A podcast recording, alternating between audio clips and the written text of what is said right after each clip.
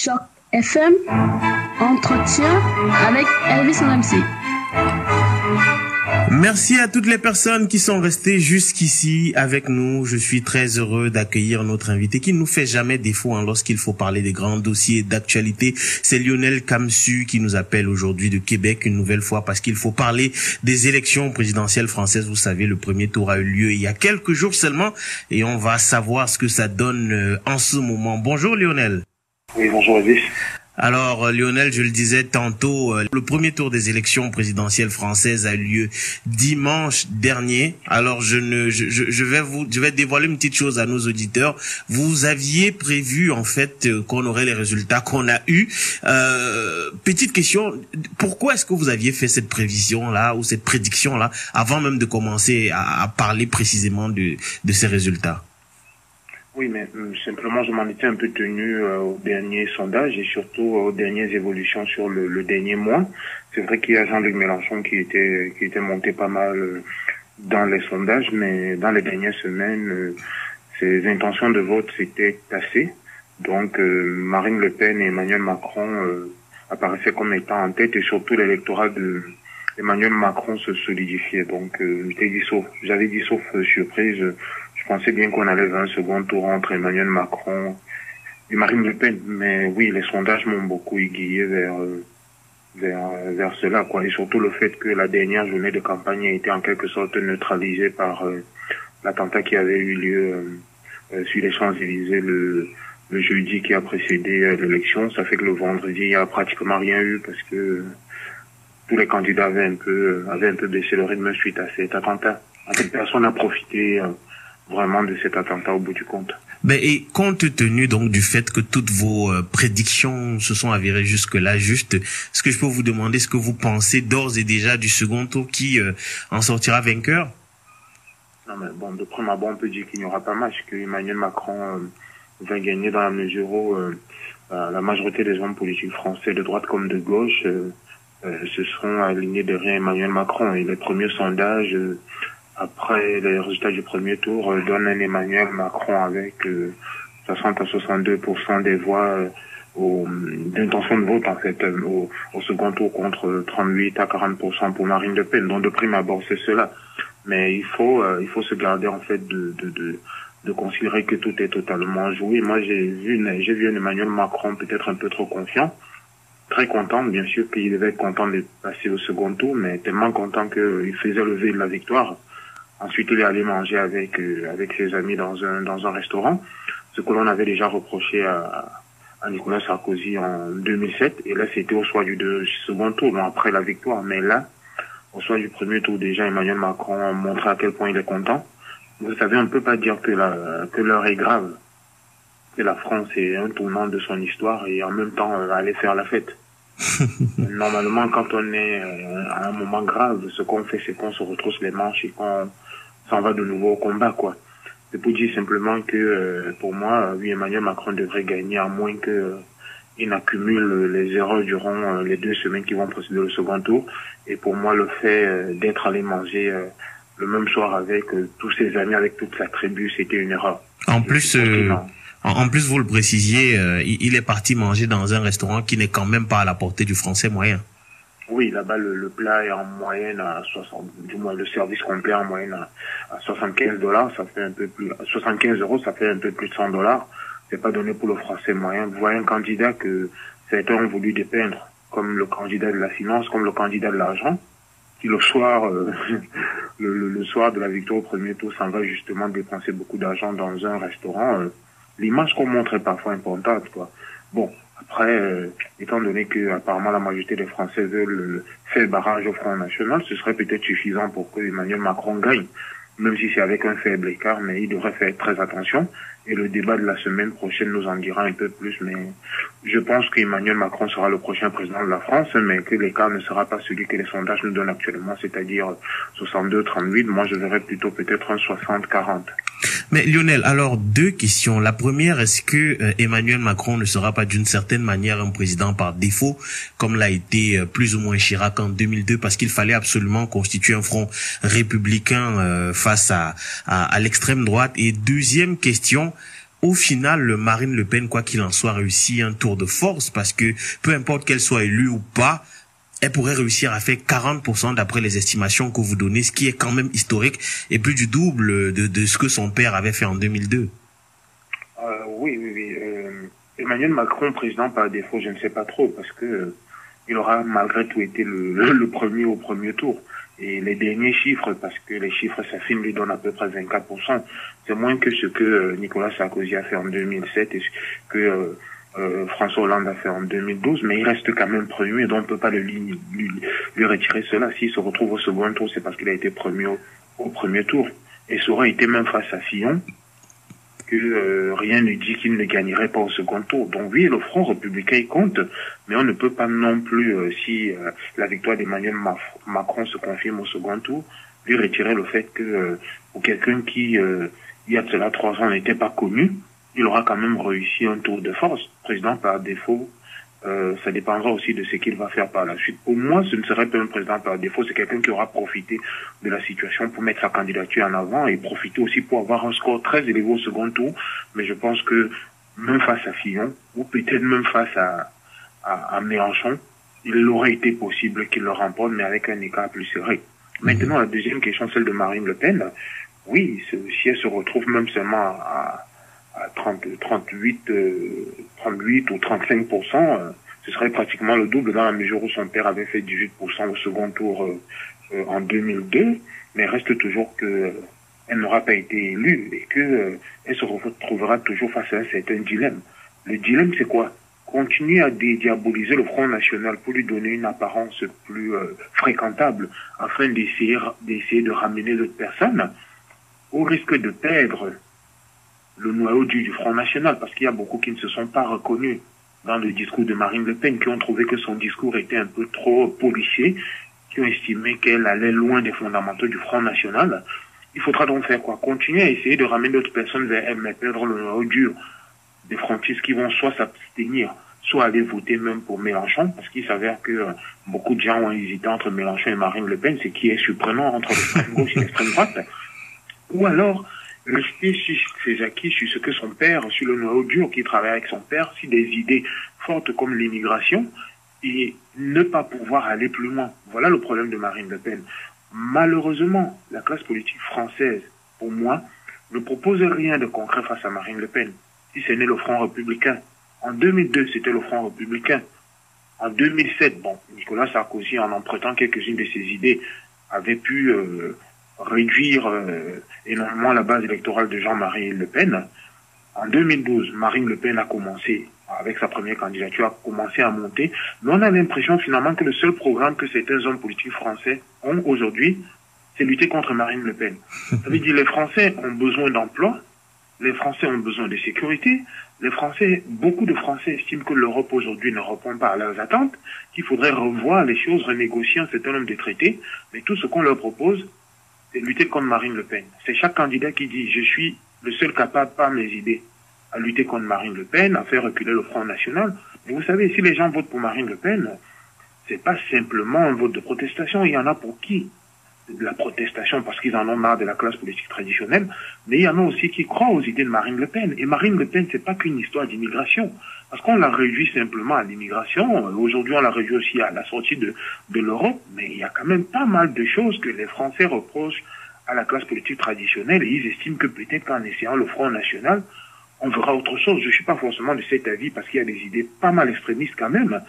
Mais il y a beaucoup de gens qui aujourd'hui croient peut-être à, à la voie que Marine Le Pen propose et disent on va y aller. Alors à la classe politique française de proposer quelque chose de cohérent et surtout à Emmanuel Macron aujourd'hui d'être peut-être celui qui essaiera une troisième voie, qui n'est ni gauche ni droite, mais qui n'est pas non plus extrême gauche.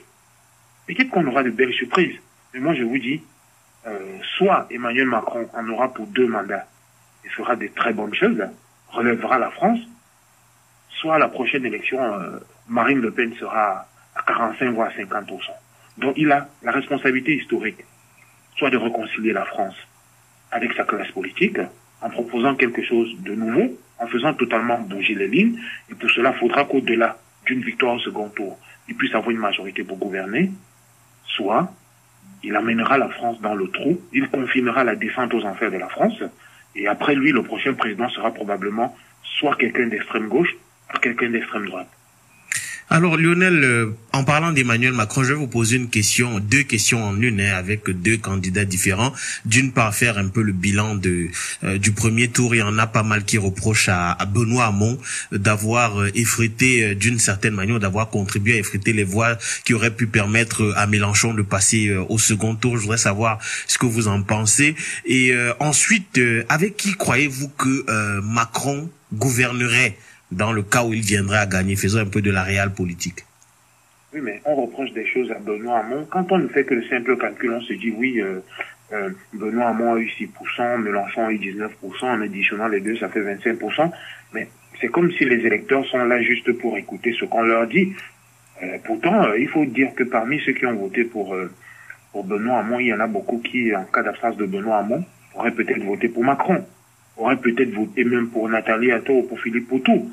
Bon, en faisant, juste une addition mécanique, on va le dire, mais dans les faits, c'est pas forcément cela. Par ailleurs, déjà le Parti socialiste se retrouve en très mauvaise posture, mais ça aurait été pratiquement l'effacement du Parti socialiste. Moi, je pense que le Parti socialiste peut renaître un peu de ses cendres, mais au cas où il s'était carrément écarté, pour Jean-Luc Mélenchon, sans garantie que Jean-Luc Mélenchon passerait au second tour, ça aurait été une disparition totale du Parti socialiste. Par ailleurs, cela fait presque dix ans que Jean-Luc Mélenchon tape sur le Parti socialiste. Alors si vous considérez qu'un jour vous pourrez avoir besoin de gens, vous ne pouvez pas passer le temps à taper sur eux et à un moment s'attendre à ce qu'ils s'écartent pour vous. Et autre chose, quand euh, Benoît Hamon venait de gagner la, primaire socialiste euh, et que les sondages le donnaient en avance sur Jean-Luc Mélenchon, il a fait un pas avec Jean-Luc Mélenchon, qui a dit qu'il ne pourrait en aucun cas se retirer à l'avantage de Benoît Hamon. Alors si Jean-Luc Mélenchon a refusé toute possibilité de s'effacer, pour laisser la candidature de Benoît Hamon lorsque Benoît Hamon était euh, donné comme en meilleure position que lui. Et pourquoi est-ce qu'on va trouver aussi facile que ça que Benoît Hamon, lui, de son côté, devait un moment dire euh, je me recule. Et dernière chose sur ce point, il y a les législatives qui arrivent. Et il est nécessaire pour un parti d'être présent aux législatives, même déjà pour enflouer ses caisses. Déjà là, la campagne du Parti socialiste, vu que Benoît Hamon a fait 6%, c'est plus de 5%, les frais de campagne seront remboursés par l'État. Ça veut dire que si à un moment, il s'était retiré, il aurait fait quoi 0% et les frais n'allaient pas être remboursés. Et vu l'effritement du Parti socialiste, on ne sait pas ce que ça va donner aux législatives. Ils auraient encore eu très peu d'argent et le Parti socialiste euh, devait se retrouver encore plus endetté qu'il ne pourrait l'être aujourd'hui. Donc même ne serait-ce que pour ces considérations financières-là, le Parti socialiste était obligé de garder son, son, candidat. Maintenant, pour la deuxième question concernant Emmanuel Macron avec qui est-ce qu'il pourrait gouverner, ça dépend déjà s'il réussit à avoir une majorité ou pas. Moi, je pense que euh, les partis traditionnels condamnent comme étant morts, notamment les républicains euh, qui ont été l'UMP, qui ont été le RPR et tout. Le Parti socialiste, ce sont des partis qui sont très implantés. La présidentielle, on vote pour un individu. La législative, parfois, c'est pour donner la majorité à cet individu, mais c'est aussi parfois pour des personnalités locales, surtout en zone rurale. Il y a des hommes politiques qui sont en zone rurale, qui sont ancrés en zone rurale, et pour qui certains voteront toujours. Donc, est-ce qu'il sera facile aujourd'hui d'aller dans certaines régions, dans certains villages, Montdidier, euh, euh, ceci, cela, je parle de, de, petites zones dans le nord de la France que je connais, est-ce qu'il sera possible d'aller dire aux gens, tel politicien que vous connaissez, qui a toujours été là avec vous, vous allez devoir le mettre de côté, parce qu'il n'a pas l'étiquette en marche, pour voter pour quelqu'un d'autre nouveau venu. Donc, euh, en marche, le mouvement d'Emmanuel Macron, si jamais Emmanuel Macron gagne cette euh, présidentielle, en Marche aura des députés, mais est-ce qu'En Marche sera capable d'avoir une majorité? Maintenant, même s'il n'a pas une majorité, est-ce qu'il aura quand même suffisamment de députés pour pouvoir ensuite composer avec d'autres? Composer avec d'autres, ça pourrait être certains du PS, conduit par euh, Manuel Valls, ce serait, ça pourrait être certains des républicains ou du centre droit qui seraient éventuellement prêts à composer avec lui. Mais par contre, si c'est le noyau Dieu des républicains qui réussit à avoir un nombre important de députés, là, on se retrouvera dans une phase de cohabitation, parce qu'on a beau dire qu'il y a certains des républicains qui pourraient gouverner avec Emmanuel Macron, mais si jamais les républicains se retrouvent avec un score élevé au niveau des législatives, on se retrouvera dans une cohabitation. Et là, Emmanuel Macron ne pourra plus, autant qu'il le souhaite, appliquer son programme. Parce qu'il devra à tout moment faire des compromis avec les républicains. Et dès ce moment-là, dans cinq ans, quand il faudra faire un bilan, ce sera le bilan de qui? D'Emmanuel Macron? Ce sera le bilan des républicains? Ou c'est avec les socialistes qui gouvernent, ce sera le, bilan des socialistes, ce sera le bilan de qui? Face à tout cela, les Français se poseront des questions et peut-être qu'ils se diront à ce moment-là, il temps de passer peut-être à quelque chose d'autre qui pourrait être l'extrême droite ou l'extrême gauche. Alors Lionel, on va bientôt euh, terminer euh, cet entretien là, mais je voudrais qu'on reparle un tout petit peu euh, quand même du deuxième tour parce que c'est vraiment ça l'actualité la plus brûlante. Alors vous le disiez tantôt, la majorité de la classe politique a appelé à se rallier à Emmanuel Macron pour constituer un front républicain, mais l'attitude de Jean-Luc Mélenchon est pour le moins particulière. Est-ce que vous pouvez nous en parler et dire ce à quoi ça expose éventuellement le second tour et ce fameux front républicain? Bon, Jean-Luc Mélenchon comprend simplement que c'est un humain, que c'était difficile pour lui de d'accepter cette défaite, euh, surtout qu'il n'était pas très loin. Vous savez, si Mélenchon avait eu 12% ou 11%, il se serait dit j'étais très loin du but. Mais il se retrouve à 19%, pas très loin de Marine Le Pen. Il se dit euh, peut-être que s'il y avait eu encore un peu de temps, on serait passé. Donc il est déçu. Mais en même temps, c'est aussi ça la politique. C'est facile de se payer la tête de, des autres, des grands partis. Euh, mais pour devenir un grand, faut aussi apprendre à perdre. Et c'est en cela que euh, Jean-Luc Mélenchon, peut-être pour moi, a montré qu'il n'était pas forcément un grand. Il était un humain. Et quand on aspire à, à diriger un pays, faudrait savoir à un moment peut-être mettre ses émotions de côté et prendre les décisions qui s'imposent. Il a toujours montré qu'il était un chef, mais quand il faut prendre position pour le second tour, il dit qu'il attend que les militants se prononcent. Qu'est-ce que le chef dit aux militants à ce moment-là? si les militants sont en train d'attendre que le chef parle et que le chef dit j'attends que les militants parlent. Donc c'est dommage que Jean-Luc Mélenchon, qui est quelqu'un qui d'habitude a des positions tranchées, qui en 2012 avait décidé d'aller combattre Marine Le Pen dans son fief à Hénin Beaumont. Il avait quitté sa région à lui pour aller se porter candidat aux législatives dans une région du nord de la France parce qu'il disait qu'il veut affronter Marine Le Pen. Ça veut dire qu'il était l'ennemi juré de Marine Le Pen. Bon, il avait été battu au, au, premier tour, mais au second tour, un front républicain avait fait perdre Marine Le Pen. Lui, aujourd'hui, quand il faut se prononcer contre Marine Le Pen, il dit, euh, écoutez, euh, je ne le fais pas pour le moment. Mais Lionel, si vous permettez, en même temps, la situation n'est plus la même. On a eu un mandat euh, de gauche entre-temps qui a gouverné à droite, François Hollande pour ne pas le nommer. Et euh, la, gauche et l'extrême gauche se sont sentis trahis euh, par ces années de gouvernement-là. Et j'ai le sentiment que pour Mélenchon, appeler à voter pour Emmanuel Macron, ce serait comme repartir pour cinq ans de, de, de mandature Hollande. C'est peut-être ça qui explique en fait son refus de se prononcer. Oui, mais euh, je veux bien, mais la question c'est laquelle? Pour moi, c'est quoi? C'est que quand on va à une élection, c'est pour quoi faire? Généralement, au premier tour, c'est pour choisir selon ses idées, et au second tour, c'est pour éliminer la personne qui est la plus éloignée de nous. Ça veut dire que quoi? S'il estime que Macron est la personne la moins éloignée de lui, et en principe c'est ça, la moins éloignée, ça veut dire que Marine Le Pen est la personne la plus éloignée. Tout à fait. Parce que de l'extrême gauche à l'extrême droite, c'est quand même un grand pas qu'il faut faire, alors que de l'extrême gauche au centre, voire à la droite, c'est un pas moins important. Je dis, dès ce moment-là, on s'attendra à ce qu'il euh, vote euh, contre Marine Le Pen. Maintenant, peut-être qu'il estime qu'il est moins éloigné de Marine Le Pen. Parce qu'au lieu de prendre un chemin tout droit, c'est comme si quand on voit la carte de, quand on voit le monde, euh, vous savez, pour partir de, par exemple, de, de, de l'Amérique à l'Asie, on peut faire le tour du monde. Mais on peut aussi prendre le sens contraire, c'est plus court.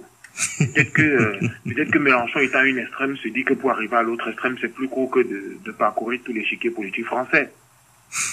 Mais moi, je pense, pour terminer, je pense surtout que peut-être Mélenchon se positionne aussi dans, dans l'après.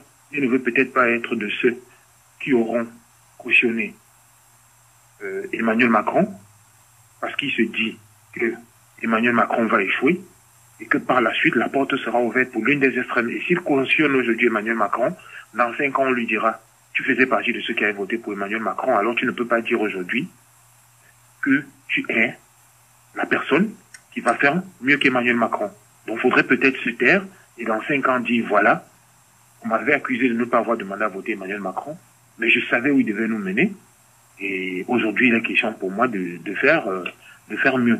Mais bon, avec tout ce qui se passe sur la, la scène politique française et le fait qu'on le lui reproche beaucoup, peut-être que d'ici le second tour, il aura donner un, un mot d'ordre qui ne sera pas, s'il en donne un, aller voter pour Marine Le Pen, mais ça sera sûrement aller battre, pardon, ne sera pas aller voter pour euh, Emmanuel Macron, mais ça sera plutôt aller battre Marine Le Pen.